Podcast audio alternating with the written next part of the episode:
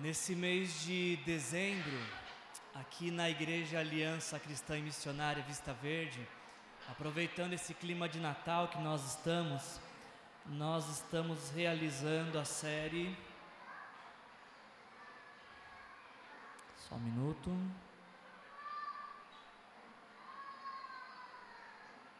Nós estamos realizando a série Infinitamente Mais que é uma série de mensagens que nós estamos uh, fazendo, aproveitando essa época de Natal, para pensar um pouquinho na pessoa e obra de Jesus, através de três perspectivas diferentes.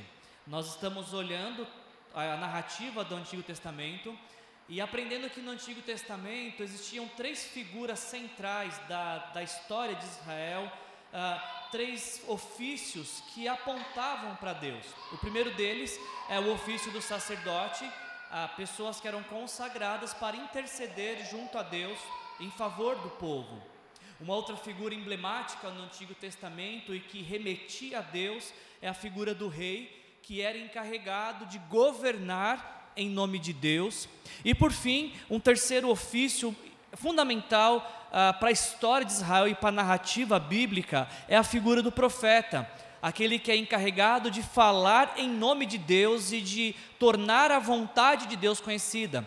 Tanto que os profetas, ao se apresentarem, não falavam de suas opiniões, eles se apresentavam dizendo: Assim diz o Senhor, porque eles sabiam que eram representantes, porta-voz de Deus. Apenas sacerdotes, reis e profetas é que eram ungidos com óleo, um simbolismo de consagração, um simbolismo de vocação, um simbolismo de capacitação de Deus para o desempenho de um desses ofícios.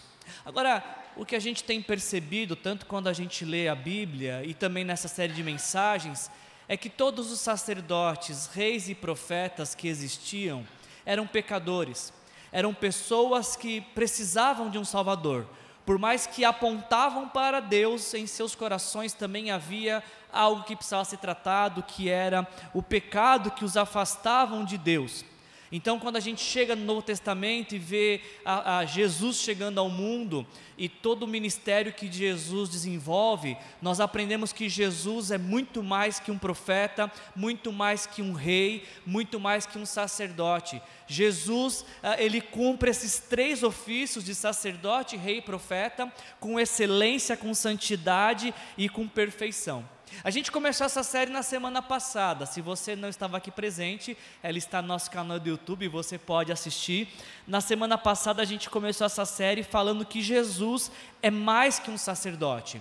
E aprendemos que ele é mais que um sacerdote, porque ele, Jesus, não apenas intercede a Deus ah, em nosso favor pelos nossos pecados, como ele mesmo, Jesus, se ofereceu em nosso lugar, assumiu o nosso lugar de condenação ao morrer na cruz por conta dos nossos pecados.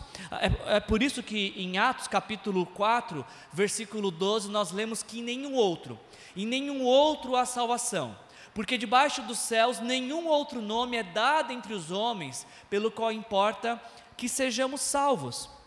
Porque só Jesus pode nos salvar e ninguém mais. Por que, que a nossa salvação depende única e exclusivamente de Jesus? Nós só podemos ser salvos por Jesus porque a Bíblia nos ensina que foi Jesus e somente Jesus que assumiu a nossa condenação, que decidiu morrer em nosso lugar para que nós pudéssemos viver a sua vida, a vida que Ele preparou para cada um de nós. E nós aprendemos na Bíblia quando que ah, nós nos arrependemos dos nossos pecados e entregamos nossa vida para Jesus, recebendo Ele como nosso Senhor pessoal e nosso Salvador suficiente, os nossos pecados são perdoados, nós recebemos de presente a vida eterna.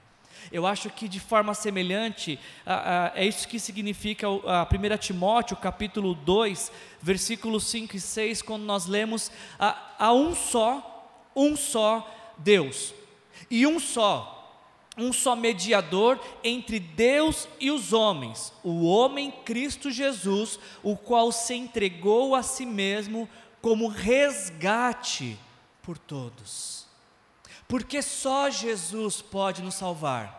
porque somente Ele, Jesus, foi escolhido como o único caminho que nos leva a Deus. Ele, Jesus, foi o único escolhido para intermediar a nossa relação com Deus. Eu estava preparando a mensagem essa semana e eu encontrei uma definição muito interessante de um teólogo americano chamado Don, eh, John Liddell e ele fala sobre ah, o que significa a palavra mediador e o papel de um mediador. Ah, esse teólogo ele diz o seguinte: que um mediador, um mediador é uma pessoa que se coloca entre duas partes, procurando reconciliar uma com a outra. A função de um mediador varia de acordo com a relação entre as partes.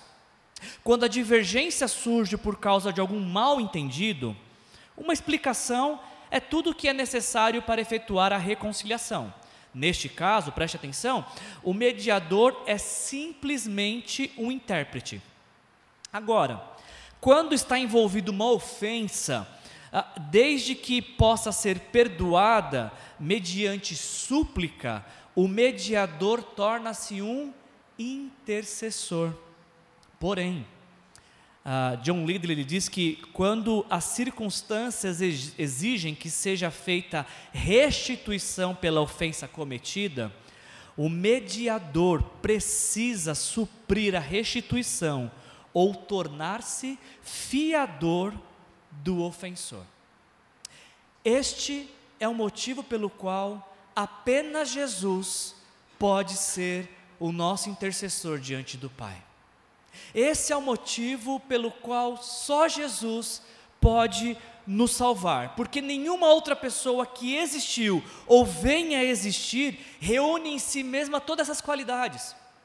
Jesus e apenas Jesus tem condições de mediar, de interceder, de restituir ao Pai todo o dano causado pela ofensa e rebelião do nosso pecado. Então, por isso que Jesus é um sacerdote, só que ele é muito mais que um sacerdote. Ele intercede por todo aquele que lhe entregou a vida. Você já entregou sua vida para Jesus? Você já entregou sua vida para Jesus? Essa é a hora que vocês falam amém. Você já entregou sua vida para Jesus? Então tenha confiança que nos céus Jesus intercede pela sua vida. A gente vai dar sequência nessa série de mensagens hoje, e a nossa mensagem hoje então é mais que um rei. A gente vai conversar um pouquinho sobre monarquia, entender por que, que Jesus é rei, só que ele é mais do que um rei. Eu acho que para a gente ah, é um pouco complicado ah, quando a gente fala de monarquia, porque nós vivemos num país de sistema ah, de governo presidencialista. Então, para nós entender todas as nuances da, da monarquia, eu, eu acho muito complexo, porque é uma coisa totalmente distante da nossa realidade. Agora, o problema não é menor, até mesmo para quem vive num governo monárquico, porque a proposta de monarquia que existia para o povo de Deus no Antigo Testamento, ela é diferente de tudo aquilo que já existiu no mundo. Porque, diferente de outras nações que vivem no sistema de monarquia, diferente de todas as nações que têm ou tiveram um rei, o povo de Deus era a única nação que a proposta de governo é que o governo fosse teocrático. Sabe o que significa isso? A proposta é que Deus não era apenas o Deus do seu povo, como também ele era o rei deste povo que ele governava. A gente vê isso em inúmeros e inúmeros textos no Antigo Testamento. Salmo 10, 16 diz: O Senhor é rei para todo sempre. Salmo 47, versículos 6 a 8 diz: Ofereçam músicas a Deus, cantem louvores, ofereçam músicas ao nosso rei, cantem louvores, pois Deus é o rei de toda a terra. Cantem louvores com harmonia e arte. Deus reina sobre as nações. Deus está sentado no seu santo trono. Salmo 93, versículos 1 e 2 diz: O Senhor reina, vestiu-se de majestade, de majestade vestiu-se o Senhor e armou-se de poder. O mundo está firme e não se abalará, o seu trono está firme desde a antiguidade, tu existes desde a eternidade. E ainda por fim, o Salmo 103, versículo 19 diz: O Senhor estabeleceu o seu trono nos céus e, como Rei, domina sobre tudo o que existe. Ah, essa ah, estava mais do que claro para a nação de Israel. E quando a gente lê o Antigo Testamento, isso fica muito óbvio para nós também, de que desde que Deus libertou o seu povo da escravidão do Egito e os conduziu para a terra que havia prometido, estava muito claro que ele não queria apenas ser o Deus adorado e cultuado por esta nação, por este povo, como também ele pretendia ser o rei dessa nação. Ele pretendia exercer governo, domínio, cuidado, provisão e todas as outras coisas que a gente pode esperar de um rei. Desde que o povo de Deus sai da escravidão do Egito e vai para a terra que Deus lhes concedeu, eles viviam sobre o governo de Deus, sobre a autoridade de Deus, sobre a direção de Deus para a vida deles. Havia, a, a Bíblia nos conta a história de um homem chamado Samuel, que exerceu um certo tipo de governo sobre o povo de Deus, mas este homem Samuel, ele entendia que ele era apenas um corregente, ou seja, quem manda mesmo é Deus. Ele apenas representava essa autoridade de Deus diante do povo. E acontece que na, enquanto Samuel estava exercendo esse papel de corregente, ah, estava governando em nome de Deus, surge uma ruptura na história de Israel. A gente lê isso em 1 Samuel, capítulo 8, versículos de 4 a 7, que nos diz que todas as autoridades de Israel reuniram-se e foram falar com Samuel em Ramá, e, e disseram-lhe: Tu já está idoso, e teus filhos não andam em teus caminhos. Escolhe agora um rei para que nos lidere à semelhança de outras nações. Quando, porém, disseram: Dá-nos um rei para que nos lidere, isso desagradou a Samuel. Então ele orou ao Senhor, e o Senhor lhe respondeu: Atenta a tudo que o povo está lhe pedindo. Não foi a você que rejeitaram, foi a mim que rejeitaram como rei. Nós temos dois grandes problemas aqui nesse texto. O primeiro deles é que o povo diz para Samuel: Samuel, você tem feito um bom trabalho como um corregente da nação, mas agora nós queremos que você escolha um rei que nos lidere. Espera aí, mas Deus já liderava a nação. Como assim um rei que nos lidere? Essa nação já tinha um rei que os liderava, que era o próprio Deus. Além disso, um outro problema que surge aqui nesse texto é que o povo falou para Samuel: Samuel, a gente quer um rei que nos lidere à semelhança das outras nações. A gente tem um grave problema aqui porque Deus tinha escolhido um povo que seria uma maquete, uh, um arquétipo do que é ser um povo governado por Deus de todas as nações do mundo, se alguém quisesse saber como é que é viver um reino de justiça, de paz e de prosperidade, deveria recorrer a este povo que Deus escolheu, o povo de Israel. Só que este povo que foi escolhido para ser referencial, chega esse momento que eles querem ser iguais a todas as outras nações, para quem eles deveriam ah, servir de exemplo e de modelo a gente não conhece muito de monarquia, mas pelo pouco que a gente viu em filmes, o que, que você acha que aconteceria uh, se um grupo chegasse para o, rei vigente e falasse: Rei, a gente quer outro rei? O que aconteceria? Certamente eles seriam executados. Uh, cert, rapidamente, esta rebelião seria contida com execuções. Só que a gente, quando fala do reino de Deus, do reinado de Deus, do governo de Deus, nós não estamos falando de um rei tirano. Nós estamos falando de um rei que, que reina com base no medo, com base na opressão. Se é um rei que o povo quer, Deus concede um, povo, um rei para este povo. Se é um rei que o povo quer, um rei humano, Deus ah, generosa e amorosamente iria conceder um rei para este povo. Só que tinha uma única questão da qual Deus não abria mão.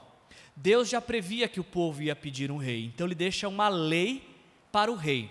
Na lei de Deus tinha uma lei para o rei, e essa é única questão que o rei tinha que observar. O rei que viesse subir no trono a partir desse momento teria que observar a seguinte lei registrada em Deuteronômio, capítulo 17, versículos de 18 a 20.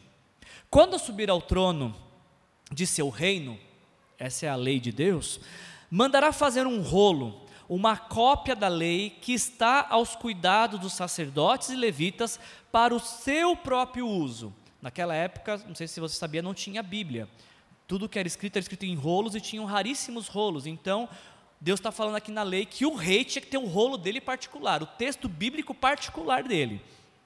E ainda diz a lei que este rei traria sempre esta cópia consigo e terá que lê-la todos os dias de sua vida, para que aprenda a temer o Senhor, o seu Deus, e a cumprir fielmente todas as palavras dessa lei e todos estes decretos. Isso fará que ele não se considere superior aos seus irmãos israelitas e não se desvie da lei, nem para a direita, nem para a esquerda. E assim, obedecendo e observando a lei de Deus, o rei iria prolongar o seu reinado sobre Israel, bem como os dos seus descendentes. Apenas duas coisas Deus não abria mão e fazia questão que o, os reis que viessem a surgir observassem. Eles deveriam ter uma cópia da lei de Deus, da Bíblia, da palavra de Deus. Com qual finalidade? A primeira, para que pudessem aprender a temer a Deus, e a segunda, para que pudessem ah, cumprir fielmente tudo aquilo que estava escrito. Esses eram os dois únicos requisitos. Parecia que estava tudo encaminhado. O povo quer um rei, ok, Deus iria conceder reis para o povo.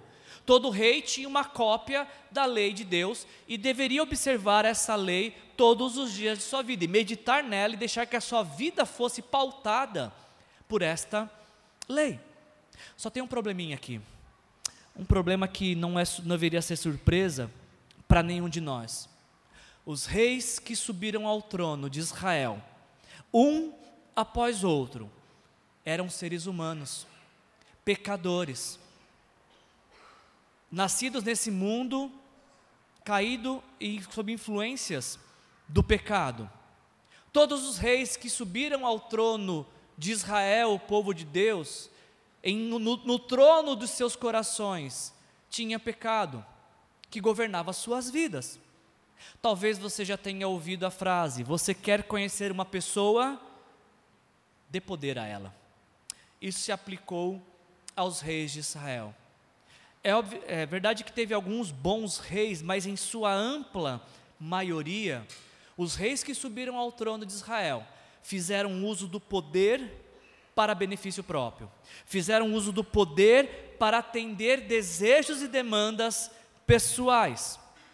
Isso aconteceu inclusive com o melhor rei da história de Israel, o rei Davi.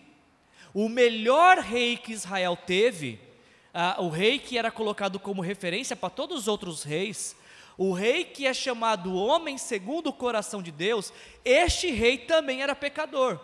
E fazendo uso do poder, fez coisas horríveis, cometeu inúmeras atrocidades. Deus fez uma promessa então. Deus fez uma promessa que um dia, um dia surgiria um rei perfeito. Um dia surgiria um rei que iria governar com justiça, que não ia fazer uso do poder para benefício próprio, mas ia fazer uso do poder para governar, para reinar com justiça, para promover a paz e para estabelecer o reino de Deus na terra. Esse rei prometido por Deus, ele ganha o nome de Messias. E aí então, quando vai surgindo um novo rei na história de Israel, a expectativa talvez era: será que esse é o Messias? Será que esse é o rei perfeito que Deus prometeu? Nasce um rei, morre um rei, e rei após rei, todos são imperfeitos. Todos estão abaixo desta promessa, todos não conseguem atingir ou cumprir essa promessa.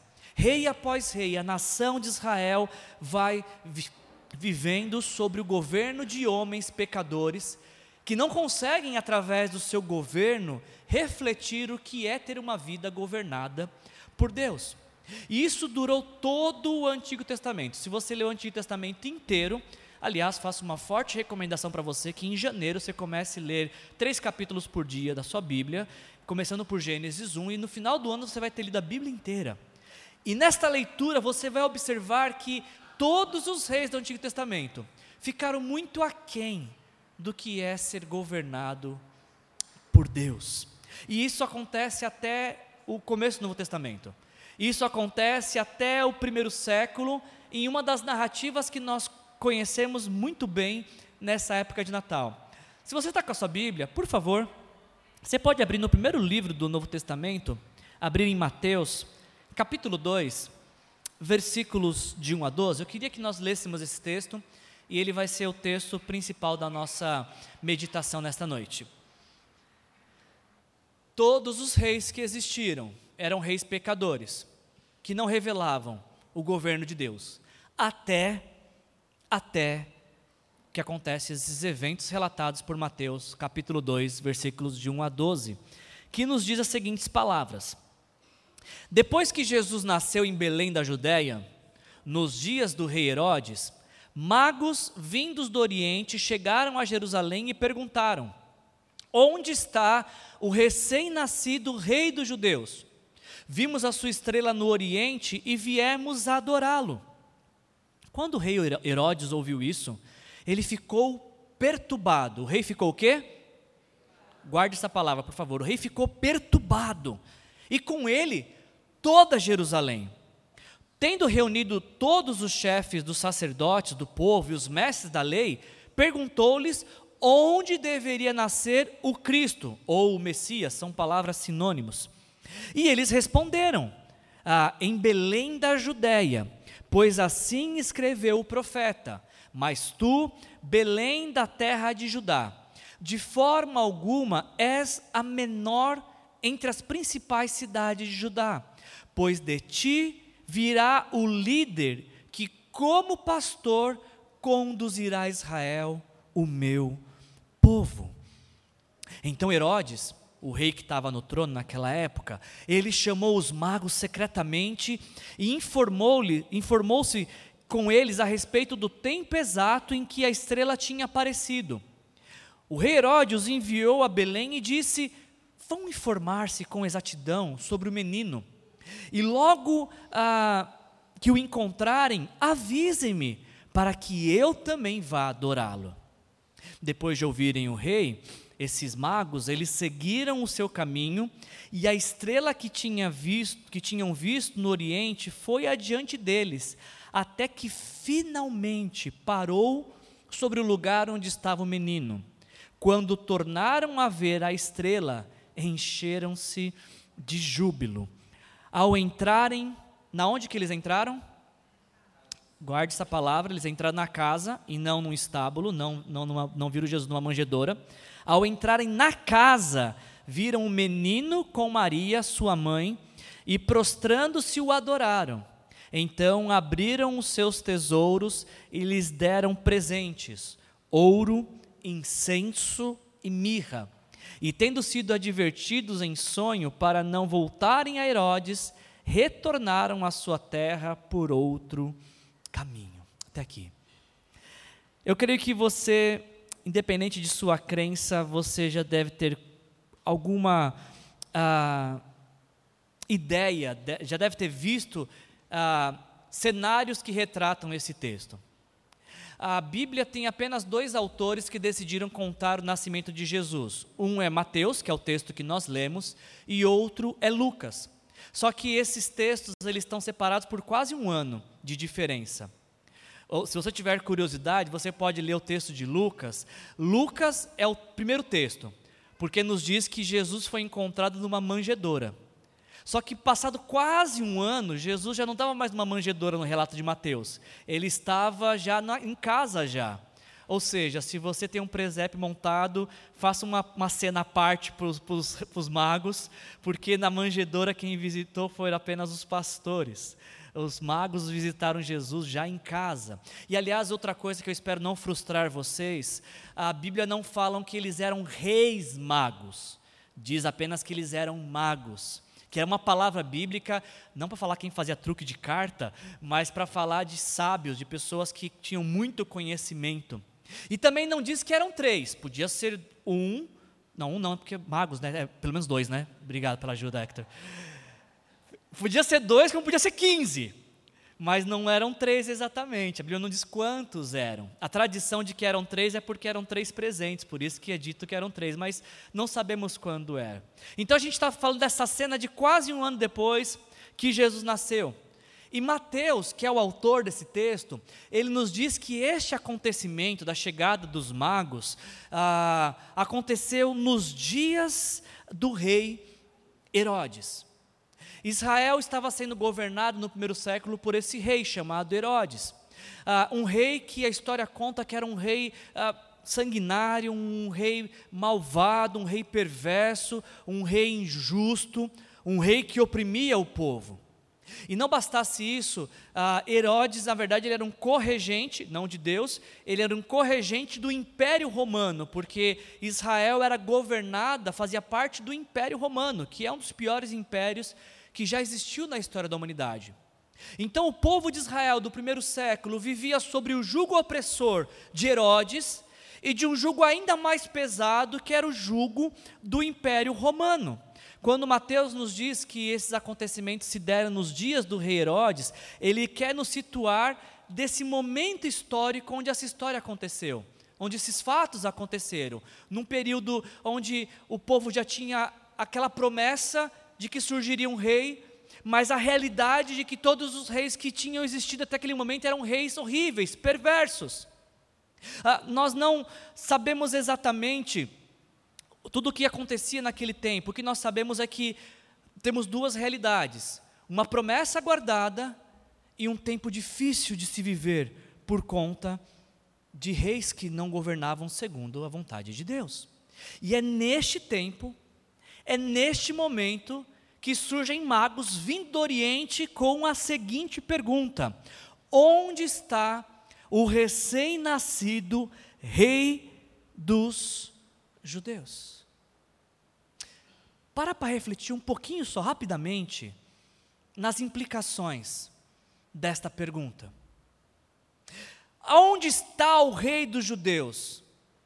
Tente imaginar essa pergunta ecoando na cabeça do rei Herodes. Como assim, rei dos judeus? Eu sou rei dos judeus. Esses homens surgem do nada à procura de um rei, mas o rei sou eu. O que, que se passou pela cabeça de Herodes? Será que ele estava achando que uma conspiração estava sendo armada contra ele? E mais, ah, o que se passou na cabeça do povo, que estava sendo oprimido por um mau rei, e agora estava ouvindo dizer que já tinha uma notícia repercutindo pelo mundo que Israel tinha um novo rei. A gente acabou de ler isso, né? Que quando essa notícia chega em Israel, tanto Herodes quanto o povo ficaram perturbados, ficaram agitados, ficaram contrariados e ao mesmo tempo temerosos, porque estava vindo do outro lado do mundo pessoas vindo ver o novo rei dos judeus. Mas os judeus não sabiam quem era este novo rei. E a coisa se torna ainda mais agravante, mais complexa, porque esses homens dizem que eles vieram não apenas ver o rei, não ter uma audiência com esse rei, não apenas conhecer esse rei. Eles queriam o quê? Adorar esse rei. Aí a coisa ficou mais complicada, porque na história de Israel, nenhum rei havia sido adorado antes. A adoração na história de Israel ela era exclusiva a Deus. E agora surgem homens dizendo que querem adorar o novo rei dos judeus como se adora o próprio Deus. Não é por um acaso que toda a nação fica agitada, desde o trono de Herodes até o mais simples do povo. A pergunta é: se esses magos estão à procura deste rei, aonde é que ele está? Como é que surge o novo rei e ninguém em Israel sabe aonde ele está? Quem é esse rei? Filho de quem? Isso perturba ah, Herodes e todo o povo, porque ah, este novo rei não tinha nascido no palácio de Herodes. Este novo rei não tinha nascido aos olhos dos especialistas da fé, dos religiosos, conhecedores da Bíblia. Espanta o povo porque este rei, ele não é filho de nobres, ele não é filho de ricos. Aonde está este rei que nasceu e que vai governar com perfeição? Onde está este rei que nasceu e que vai cumprir a promessa do rei perfeito que Deus disse que havia de vir ao mundo? Como ninguém sabe onde estava o rei, esse novo rei nascido, esse novo bebê rei, então Herodes fala para esses magos: Bom, já que vocês estão à procura deste rei, continue procurá-lo, e quando vocês o encontrarem, me comuniquem, porque eu também quero adorá-lo. Você acha realmente que Herodes queria adorar esse novo rei? Queria nada, ele queria matar. Ele não podia admitir concorrência com o seu governo, concorrência ah, com o seu reinado. Então, esses homens, esses magos, eles continuam a sua jornada. Ah, especificamente, o versículo 9 diz que depois que eles ouvem o rei, eles seguem seu caminho e a estrela que tinham visto no oriente foi adiante deles. O versículo 10 principalmente diz: quando tornaram a ver a estrela, encheram-se de júbilo. Se eles tornaram a ver a estrela, eu imagino que em algum momento eles tinham perdido ela de vista. E perder a estrela de vista seria perder a referência de onde continuar a jornada. Eu fico olhando essa história de Natal e esses homens ah, que iniciaram uma jornada em busca do rei dos judeus, do novo rei, por algum momento talvez ficarem com dúvidas, porque perdem algumas referências. E quantas e quantas são as pessoas que param, paralisam, desistem quando por um momento difícil perdem a referência. A gente podia falar várias coisas aqui, não é a parte essencial dessa mensagem, mas esses homens, lendo essa história, eles me enchem de coragem, de, de saber e de entender que uma busca a Deus nunca deixa de ser recompensada. Você entende isso? Ninguém que começa uma busca intensa a Deus, por conhecer mais a Deus, por viver seus planos, por viver seus propósitos, fica sem recompensa, fica sem encontrá-lo, fica sem ser satisfeito por Ele. Pode ser que em algum momento ah, algo eh, possa fazer com que a visão escureça, pode, algo pode acontecer que traga dúvidas ao coração, mas persista Siga adiante, porque ninguém que buscou a Deus ficou sem encontrá-lo e ter nele a recompensa, toda a recompensa desta busca. É o que esses homens fazem, eles continuam a jornada, mesmo quando não estão vendo a estrela, mas ao continuarem, em dado momento, eles a encontram.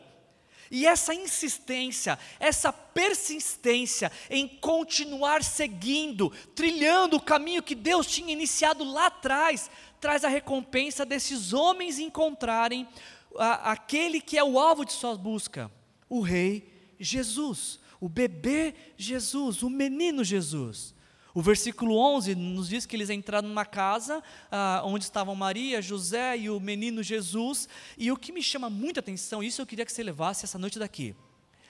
Porque o que, que normalmente a gente faria ao encontrar o rei, um rei? Qual que seria a nossa reação se passarmos um tempo de nossas vidas à procura de um rei perfeito e essa busca ser recompensada por encontrar esse rei? Sabe o que chama muito a minha atenção, gente, nesse texto, e até muito propício falar às vésperas de um Natal, é que quando esses homens encontram o Rei Jesus, eles não dizem assim, Jesus, ainda bem que te encontrei. Embora Jesus não entender nada, né? Que era bebê, não entender lufas, né? Mas enfim. Eles não dizem assim, Jesus, que bom que te encontramos, Rei dos Judeus, nós estávamos tanto te esperando te procurar, agora que a gente te encontrou, será que você podia nos atender? A gente tem uma lista gigantesca de pedidos que só um rei pode atender. Não é interessante isso de que ao encontrarem o rei, eles não têm petições, eles têm o quê? Ofertas, presentes, dádivas para dar. Por que, que eles não têm pedidos, eles têm presentes? Porque o presente deles era o próprio Jesus. Porque a grande recompensa da vida era ter encontrado Jesus. Então eles oferecem ouro, incenso e mirra. Eu acho um paradoxo interessantíssimo nesse texto. Algo que, que inquieta meu coração e a minha mente humana limitada não consegue conceber. Porque, embora Jesus seja Deus, naquele momento, naquele presente momento onde essa história acontece, o Deus Todo-Poderoso não sabe pronunciar uma única palavra. É um paradoxo gigantesco, porque naquele momento, o Rei dos Reis, ele depende da sua mãe e do seu pai para as necessidades mais básicas da vida.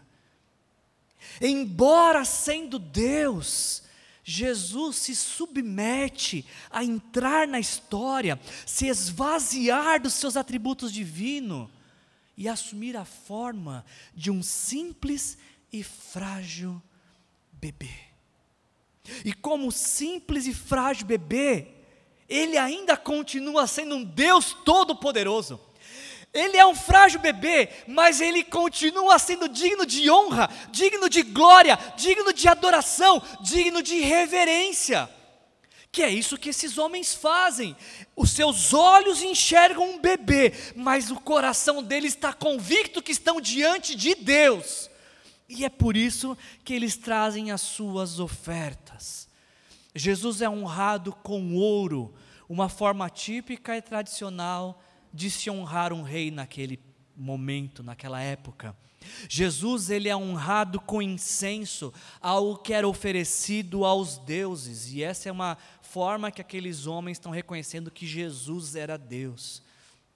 Ainda, Jesus ele é honrado com mirra, que é uma planta que se fazia um perfume caríssimo, que era usado inclusive para ah, preparar o corpo para o sepultamento. Jesus não apenas é rei e Deus, mas também ele estava sendo reconhecido como profeta que daria vida pelos pecados da humanidade. Esses homens então fazem essas ofertas a, ao rei Jesus e depois são avisados em sonho para não retornarem para Herodes.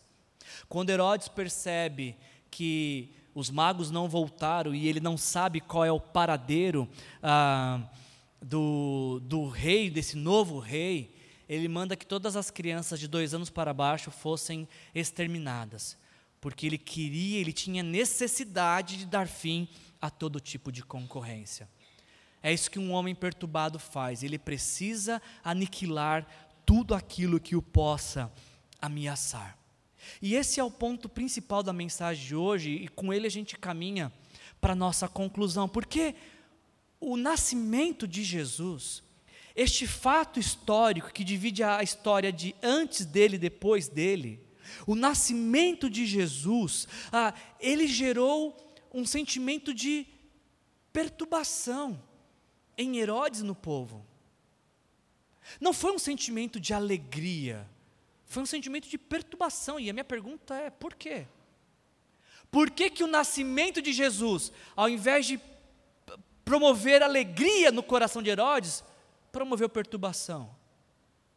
Por que, que o anúncio surgiu um novo rei não trouxe alegria ao povo, mas trouxe perturbação?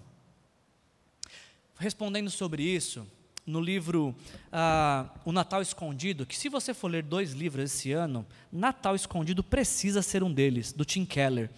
Ah, o Tim Keller, respondendo essa pergunta, por que, que causou perturbação em Herodes a notícia da chegada do rei? Ele diz as seguintes palavras: Se você quer ser rei e aparece alguém se dizendo rei, um dos dois terá que desistir da ideia. Só um pode ocupar o trono absoluto. Cada um de nós deseja que o mundo gire à sua volta e em função de suas necessidades e desejos. Não queremos servir a Deus ou ao nosso próximo. Queremos que eles nos sirvam. E preste atenção nisso, por favor. Em cada coração, portanto, existe um pequeno rei Herodes, querendo governar e sendo ameaçado por tudo que possa comprometer sua onipotência e soberania. Se formos bem honestos e sinceros, concordaremos com Timothy Keller quando ele diz que cada um de nós quer ser o capitão da própria alma, o mestre do próprio destino. Aonde está o rei dos judeus? Por que, que essa frase ela é tão perturbadora? Porque quando ela chega aos ouvidos de Herodes, em outras palavras, Herodes está ouvindo: você perdeu o controle de sua vida. Você não decide mais nada, porque agora existe um novo rei. Por que, que a, a expressão, a pergunta, aonde está o rei dos judeus, perturbou o povo? Porque quando essa mensagem chega ao ouvido do povo, chegou do, com o seguinte sonido: Você ganhou um novo governante, por isso a sua vida vai mudar radicalmente. A gente sai do primeiro século e a gente vem para o ano de 2022, São José dos Campos, São Paulo, Brasil, e eu faço a pergunta para vocês: aonde está o Rei dos Judeus? Como é que essa pergunta chega aos seus ouvidos? Ela também traz perturbação, ela faz um zunido por você entender que se existe um rei, você já não é mais rei de sua vida? Essa notícia, há um novo rei, ela te preocupa ou ela te alegra? Ela te traz alegria em saber, até que enfim minha vida será governada com perfeição por aquele que tem poder para isso? Ou ela traz a preocupação do tipo, perdi minha liberdade, agora já não posso mais viver de acordo com as minhas próprias vontades. Como é que essa notícia chega aos seus ouvidos? Eu não sei se você já tinha parado para pensar na história de Natal desse jeito, mas a história de Natal que a gente vive ano após ano, ano após ano, todo 25 de dezembro, a história de Natal nada mais é da história da chegada de um novo rei ao mundo um rei que veio para reinar nossas vidas. Não é por um acaso que quando Jesus nos ensina a oração do Pai Nosso, ele nos diz que devemos orar: venha o teu reino. Por que, que Jesus nos ensinaria a orar: venha o teu reino? Porque existe um reino que está chegando, e todo reino tem um rei, e o rei desse reino é o Senhor Jesus. Essa é a história do Natal. Chegou um novo rei há um novo reino que está sendo estabelecido no mundo, na história, e existe um reinado que está sendo apresentado para nós na cruz do Calvário. Na cruz do Calvário. A primeiro momento, talvez a, a notícia seja agradável ao nosso ouvido, porque a gente pensa, ah, mas Deus é um Deus amoroso, né? então ser reinado por um Deus amoroso é fantástico, é tudo que eu quero para a minha vida, era exatamente isso que eu estava esperando de presente de Natal. Mas tão intenso e verdadeiro quanto esse, esse fato de que uh, realmente Deus é um rei amoroso, esse rei também tem uma vontade própria. Esse rei também tem uma forma de governo que não aceita rebeldia uh, e sugestões de como ele deve reinar. E aí está o nosso grande conflito, porque quando ouvimos a notícia, onde está o rei dos, dos judeus, surgiu um novo rei, a gente pensa assim, não tem um jeitinho de a gente fazer um acordo com esse rei, do tipo, olha, tudo bem, Senhor, o Senhor pode ser o rei da minha vida, mas como rei o Senhor fica incumbido de me abençoar e eu como súdito em desfrutar de suas bênçãos. A gente até no primeiro momento parece ser agradável a ideia de ser reinado por Deus, e a gente pensa que é possível fazer um acordo do tipo: Deus, tudo bem, o Senhor, como rei, se encarrega de me proteger, e eu, como súdito, de viver do jeito que eu quero viver. É como se fosse possível propor para um rei, Rei Jesus, ao Senhor compete fazer o que eu não posso fazer, e a mim compete fazer o que eu quiser fazer. Quando a gente age desta forma, a gente não está aceitando o reino de Deus. Na verdade, a gente está se rebelando, se rebelando a este reino e a este rei. E no Natal a gente não pode esquecer que a grande notícia que chegou a nós é que surgiu um rei, um novo reino e um reinado para a gente viver. Eu queria concluir essa mensagem porque a Bíblia nos apresenta Jesus como um rei em todo momento. Ele é apresentado em seu nascimento, como a gente viu, né, onde está o rei dos judeus, mas também ele nos é apresentado como rei na sua morte e condenação porque tentando zombar de Jesus, aqueles que o crucificaram, nos diz Mateus 27, 37, por cima de sua cabeça colocaram por escrito a acusação feita contra ele.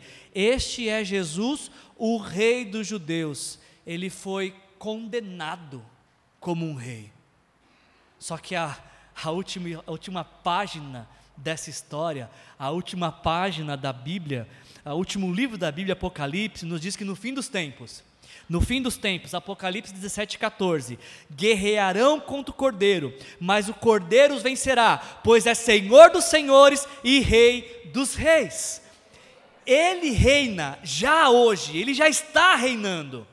Vai haver um momento da história que a humanidade vai tentar se, alguns se rebelar contra ele, mas ele não perde seu governo, ele não será destituído do seu trono, porque ele é rei dos reis e ele é senhor dos senhores, e assim será para sempre, para sempre, para sempre. Jesus é o Rei prometido ao mundo. O Rei Jesus não apenas quer nos levar para o seu reino eterno, como também Ele quer reinar no tempo presente sobre a minha vida e sobre a sua vida. E é por isso que antes que você vá embora, eu peço que você responda essa última pergunta e vá com esse último questionamento para sua casa, porque se a, se a, a, a notícia do Natal, a mensagem do Natal, é que um novo rei surgiu e que esse rei é Jesus, a gente só tem duas formas de se posicionar e responder a essa boa notícia. A primeira delas é responder como Herodes. Surgiu um novo rei. Pessoas como Herodes respondem como?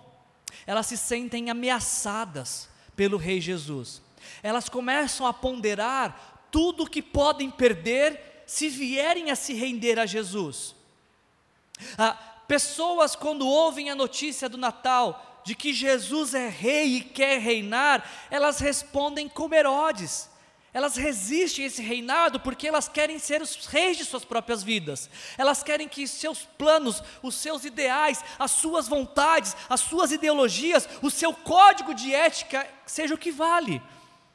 Tais pessoas não querem ser governadas pelo Rei Jesus, elas querem no máximo os benefícios que eles têm para oferecer. O problema é que, na medida que vamos vivendo como Herodes, a gente vai percebendo o quanto que a vida é sem sentido, o quanto que a vida é vazia, e que nos traz como recompensa viver como Herodes apenas a amargura, a raiva, o egoísmo, o egocentrismo, a vida sobre a ameaça do medo de ser destronado. Essa é uma forma de responder a mensagem de Natal, vivendo como Herodes. Mas existe uma outra forma de responder a mensagem do Natal, que é como esses magos responderam. Quando eles souberam da notícia que havia um novo rei, eles deixaram tudo para trás em uma busca que só terminou quando eles tiveram um encontro com Jesus. Enquanto a notícia do Natal pode ser respondida e deve ser respondida como esses homens responderam, esses magos, que quando encontraram Jesus, tudo que eles tinham uh, para fazer era se prostrar e adorá-lo como Deus, como Senhor e como Rei. Quando a notícia do Natal nos diz: chegou um rei, o Rei Jesus, nos resta tomar essa decisão como a desses magos de se render a Jesus e reconhecer tudo aquilo que Ele é e tudo aquilo que Ele fez por nós para que pudéssemos chegar até a eternidade. Eu queria pedir que você fechasse os seus olhos, porque eu não sei se você até o presente momento já tinha visto a história do Natal desta forma. Eu não sei se alguém algum dia tinha te contado que a história do Natal é a história de um rei que vem ao mundo para reinar para governar.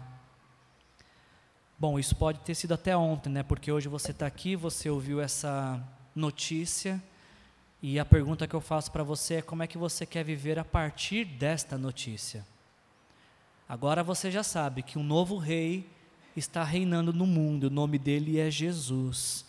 A pergunta que eu te faço é: você quer viver sobre o domínio e governo do Rei Jesus?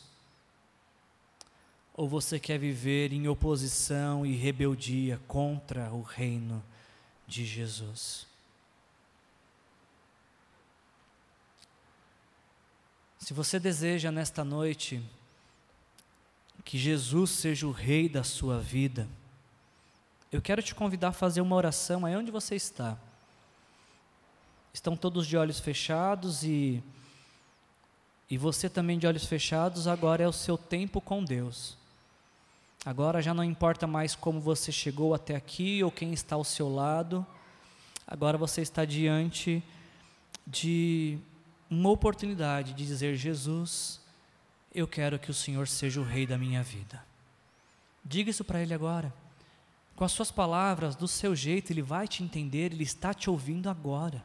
Ele está aqui, porque ele marcou encontro com você apenas para te ouvir dizer com a sua própria voz: Jesus, vem reinar sobre a minha vida.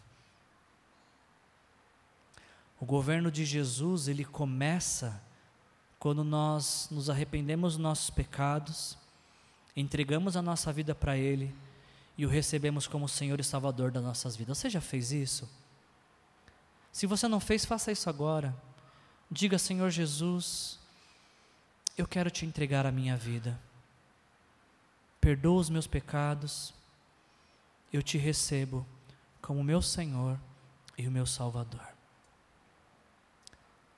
Se você, algum momento da sua vida já fez isso, já Diga para ele o quanto você deseja viver sobre o governo dele, ou se você tem percebido que você, tendo declarado e confessado Jesus como rei, tem vivido em rebelião, peça perdão a ele agora e diga: Jesus, me perdoa. Eu sei que o Senhor é rei, mas com uma certa frequência os meus pecados são gritos de rebelião e eu quero terminar com isso agora. Pai, em nome de Jesus, a gente te agradece, Senhor, por essa mensagem de Natal. Obrigado por nos lembrar de que o Rei veio ao mundo para morrer a nossa morte, mas ele ressuscitou ao terceiro dia para vivermos a sua vida. Obrigado pelo perdão dos nossos pecados, obrigado pelo presente da vida eterna. Obrigado, Senhor, porque vivemos na história olhando para a eternidade, com a esperança de que um dia viveremos o reino que aqui vivemos, viveremos ele em plenitude na eternidade contigo, Senhor. E enquanto esse dia não chegar, nos dê a oportunidade de compartilhar a notícia da chegada do Rei com o maior número de pessoas que nós pudermos. É isso que a gente te pede nessa noite, em nome de Jesus. Amém.